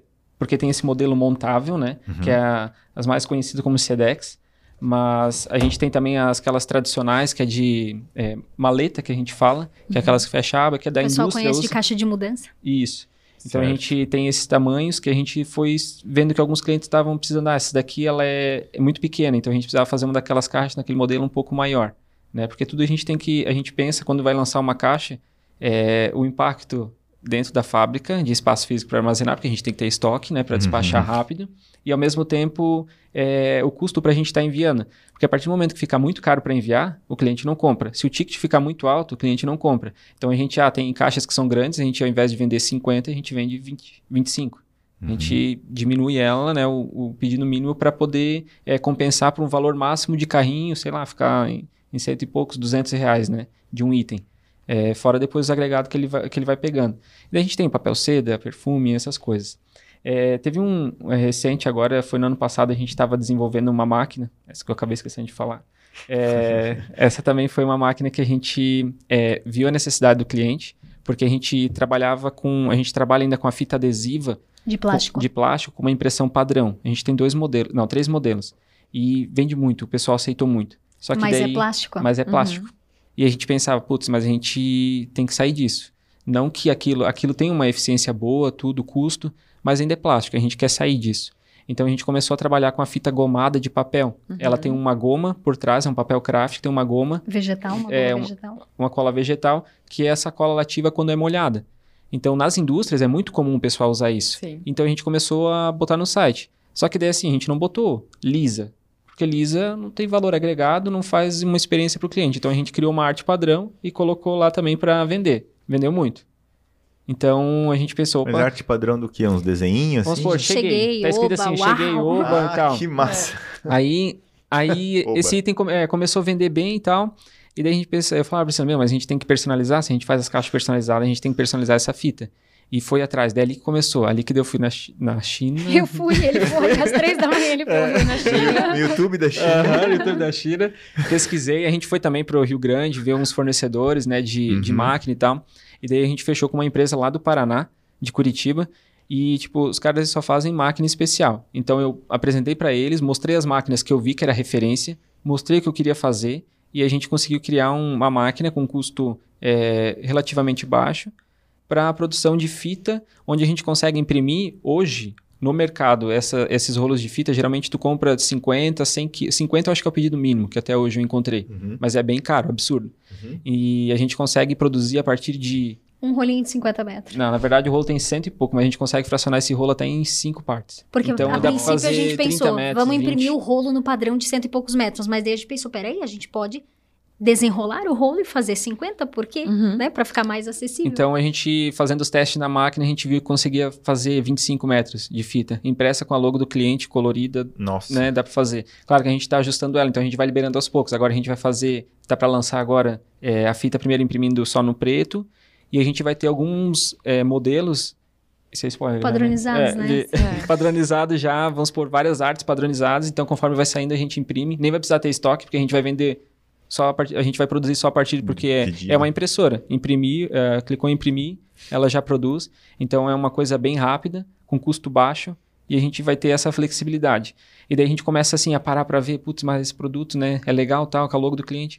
Mas, meu, ele consegue comprar uma fita, aí eu quero, vai vir o Natal, ele compra uma fita mais voltada para o Natal, Uhum. vai vir uma Dia data comemorativa, Mães Dia das. Mães, pro, ou uma data que faz sentido com a marca dele. Black então ele pode Friday. estar, é, todo mês, se ele quiser comprar, tá, estando comprando um rolo e tá mudando a embalagem dele, ele pode comprar a embalagem lisa. Mas ele vai Uhum. ter uma caixa completamente personalizada, porque ele vai ter uma fita com uma impressão é, diferente do jeito que ele quis. Uhum. Então, isso eu acho que assim, a gente aposta muito nessa máquina. Foi um equipamento que a gente investiu bastante. A gente É. está num mercado com, com barreira de bastante barreira de entrada, porque tudo é absolutamente caro. Não tem Uhum. um equipamento lá que não custe assim, tipo, menos do que muito, muito, Uhum. né? O rapaz do financeiro até manda assim, Priscila, manda o Felipe parar, vem um boletim de 200 mil aqui, não quero brincar mais assim, manda ele parar. E, e assim vai, né? E a gente trabalha com produto de, de volume, então os equipamentos são caros, matéria-prima é absurdamente cara. É, espaço físico, a gente precisa de sempre espaço muito grande, porque o produto é volumoso. Aí o cristão quer a caixa roxinha, rosinha, verde, parda. E aí a gente tá falando de estoque mínimo, curva ABC, Uhum. de todos, de tudo isso. Então a gente tá falando de, tipo, muitos metros quadrados. E o metro É, quadrado hoje a tá nossa, bem caro, né? a nossa É. fábrica do e-commerce, ela tem 700 metros quadrados. O galpão novo que a gente Nossa. construiu agora recente, é, até a gente mudou a produção, foi em dezembro, né? Se eu não me Uhum. engano, início de dezembro. E essa- ontem, não, ontem não. É, recente a gente levou Quinta-feira a gente levou o administrativo. para lá. É, então, desses 700 metros, 300 e... dá quase 400 metros é a expedição. A produção ela não ocupa tanto espaço, porque a gente consegue ser bem otimizado, assim, produz conforme demanda e o que é estoque vai para a expedição. Então a gente tem prateleiras, assim, como se fosse porta-partes que a gente fez sob medida, pra, pra, de acordo com a característica do nosso produto. Então, a metade da nossa fábrica praticamente é estoque para estar Uhum. atendendo, Nossa. porque a gente precisa é, dar velocidade. Hoje a gente tem, a gente vê o Mercado Livre quando ele traz para nós essa experiência de entregar muito rápido, isso é bom, né? Então a gente tenta dar o máximo disso. Ah, o cliente comprou hoje, se der a gente ainda manda hoje, senão numa- amanhã tá, tá saindo da fábrica, né? Então a gente está investindo em sistema. É, semana que vem o pessoal vai instalar um, um WMS que a gente adquiriu também para estar dando mais velocidade disso, para estar dando capacidade de escala, porque isso é muito importante também a gente ver isso, é, porque gente- no começo quando a gente estava lá a gente não pensava que ia crescer tanto, mas depois no momento quando tu vê que a coisa está dando certo, é, tu tem um, um, um público que é engajado contigo, né? As coisas realmente acontecem, a gente investe porque a gente não tem medo de crescer. Então as coisas, é, a gente se prepara para crescer. Na pandemia a gente sofreu, assim, mas a gente estava muito preparado. O nosso site estava funcionando bem, então o atendimento a gente não teve problema. A gente teve Uhum. problema de produção porque A foi demanda explodiu. Explodiu. Todo mês subindo, contratando Uhum. mais gente, fazendo hora extra, segundo turno. E daí até que a gente comprou o maquinário, mas a máquina demorava a vir, eram três meses que nunca mais acabava. E Mais três de atraso, porque é, acontece. Daí a gente acontece também, porque daí eles não tinham matéria-prima, Uhum. então foi atrasando. E daí depois a gente comprou mais uma, porque aquela já não supria mais. Então, assim, são coisas que vão acontecendo, mas agora a gente sabe que é, a gente tem base para isso. Então a gente investe, se prepara Uhum. para estar conseguindo escalar. A gente aposta Uhum. muito nisso, de conseguir crescer. Mas também, nunca esquecendo de, que nem Priscila falou antes, de manter as margens, sabe? Eu acho que a gente, é, a gente não sacrifica isso. A gente quer que a empresa continue, por mais que crescendo de uma forma rápida, mas a gente é, continuar com ela lucrativa. Porque a gente não quer que daqui a pouco, é, às vezes a gente caia naquela, naquele vício de, puxa, eu quero, quero sair muitas notas, fazer, um- né, vender um monte, mas se não tem lucro. Não, O que, que adianta? É. Aumentar o nosso custo operacional de ter muita gente lá trabalhando, faturando, ah, vamos postar no, no Instagram que tá vendendo um monte, mas se, se não tem lucro, não faz sentido. Então, para Uhum. nós não é isso. A gente quer vender aumentar cada vez mais, mas lucrando junto, né? Eu acho que o, o lucro é uma obrigação social da empresa. né? Sim. Em resumo, é isso aí. É, é uma coisa que reforça, inclusive, até o nosso compromisso com as pessoas que estão lá, porque as pessoas Isso. dependem daquilo, né? Claro. Sim. E sem lucro não, só vai elas, rolar. Né? O ecossistema inteiro Exatamente. que tá por, né?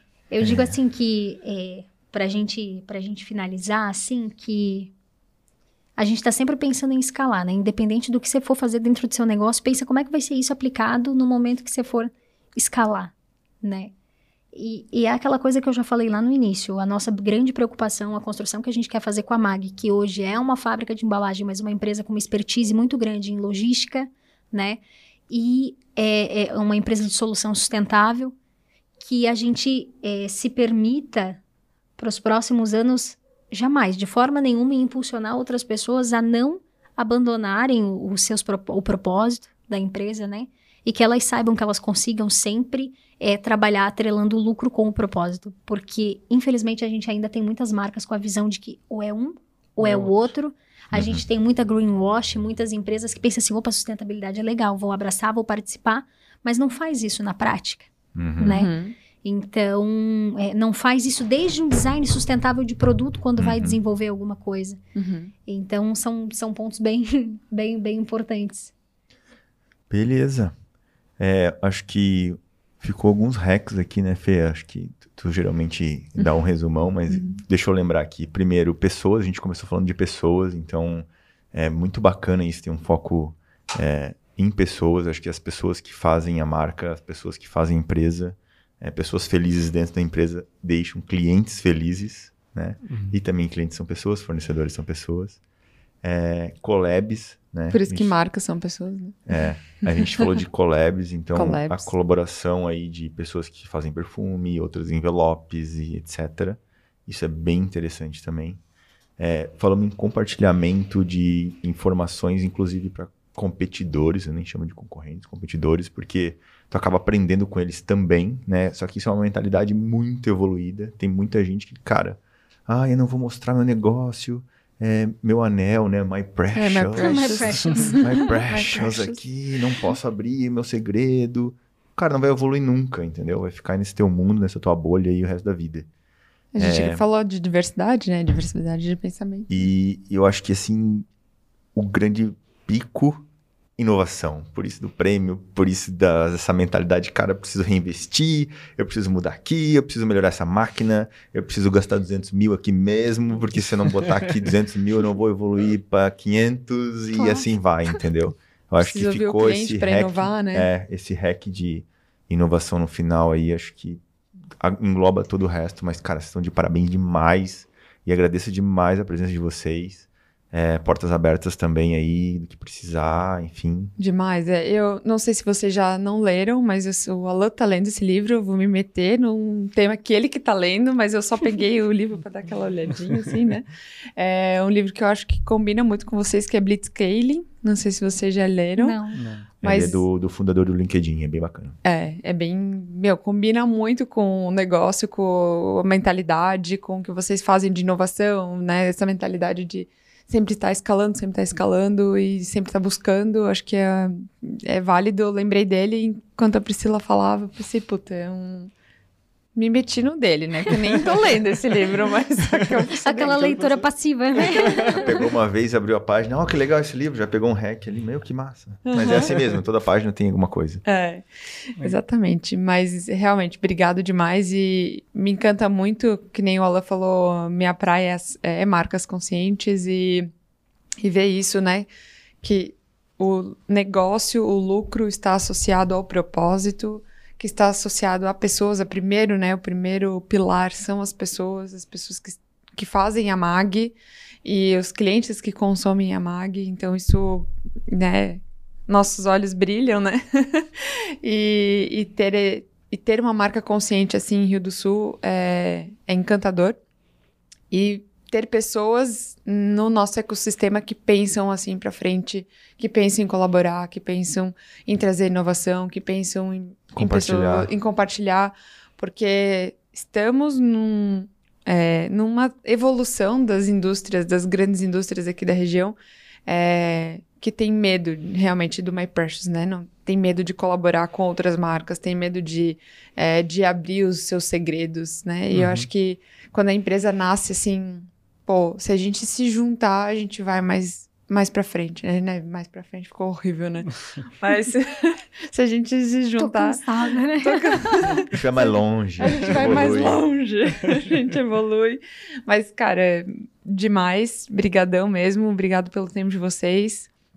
Se E tiver algum recado aí, beijo pra mãe, pro pai, pra Xuxa, pra alguma filho, dica lacradora, né? dica, um- Não, enfim, gente, assim- Deixar pro mundo aí, tá, tá aberto. É. É, eu acho que é, o mercado todo transformado como tá, todo, né, passando por toda essa convergência tão digital, precisa de cada vez mais executivos, né? Então, pessoas que sejam líderes de empresa que façam isso com uma postura humanizada, com uma postura legal, descolada, e que a gente nunca perca, então, né, essa, essa Essa característica. característica, né? Que é bem importante mesmo. E é isso aí, gente. Agradecer, né, pela oportunidade. Eu acho muito bacana também o que vocês vêm fazendo, dando voz, né, dando espaço pessoal compartilhar. Isso, isso é muito legal. Acho que uma coisa vem somando a outra, né? Mas Muito é isso bom. aí. Show, obrigado, Obrigado. demais também. Então tá, Obrigada. né? Recados paroquiais aí da Vamos Fê. lá, recados paroquiais. Então, galera, sigam a gente no sbnb.com.br, que é o nosso Insta. É, também lá no canal, dá aquela forcinha pra gente, né? No canal no, no YouTube. E a gente tá em todas as plataformas de streaming de áudio, né? Spotify, Apple, Podcast, Google Podcast, enfim. E curta, compartilha, manda, né? Pega a setinha lá, o aviãozinho, manda pra todo mundo. E se você quiser saber um pouco mais do Alan, então é arroba contealan. Se quiser saber um pouquinho mais da Fernanda, é arroba Fernanda Maísia. E a gente tá aí nas redes sociais. O nosso objetivo para 2022 é ser mais ativos nas redes É sociais, difícil né? daí. né? Que pra gente é, é desafiador, mas é o nosso dica com o objetivo. Felipe, com a Priscila aí, porque eles, tipo, lifestyle, e tudo Lifestyle, mais, né? é. Que tá difícil. Que tá difícil postar. Essa gente muito low profile, né? Tipo, tá, tem É. que ficar mais Nicola Candizinho. É, boa. É isso aí. Muito bom. E, né, agradecer a todos. Nós temos um aqui na, O- nós temos o- a cópia do Janho aqui. do Jay aqui.